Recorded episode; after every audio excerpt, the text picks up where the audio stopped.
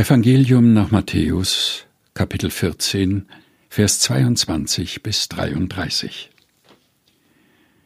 Und alsbald drängte Jesus die Jünger in das Boot zu steigen und vor ihm ans andere Ufer zu fahren, bis er das Volk gehen ließe. Und als er das Volk hatte gehen lassen, stieg er auf einen Berg, um für sich zu sein und zu beten.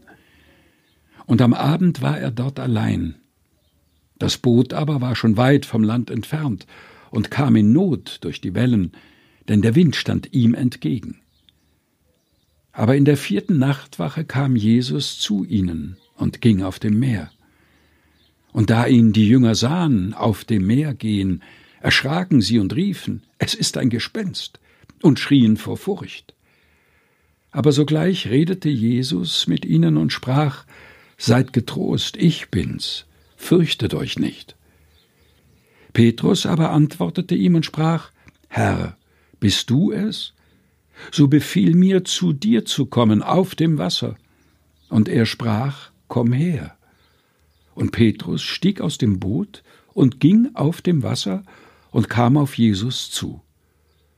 Als er aber den starken Wind sah, erschrak er und begann zu sinken und schrie, Herr, rette mich.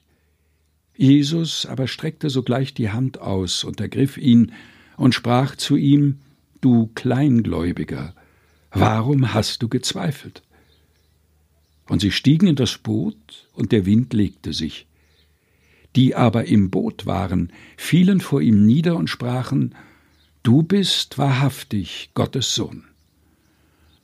Aus dem Evangelium nach Matthäus, Kapitel 14, Vers 22 bis 33. Gelesen von Helga Heinold.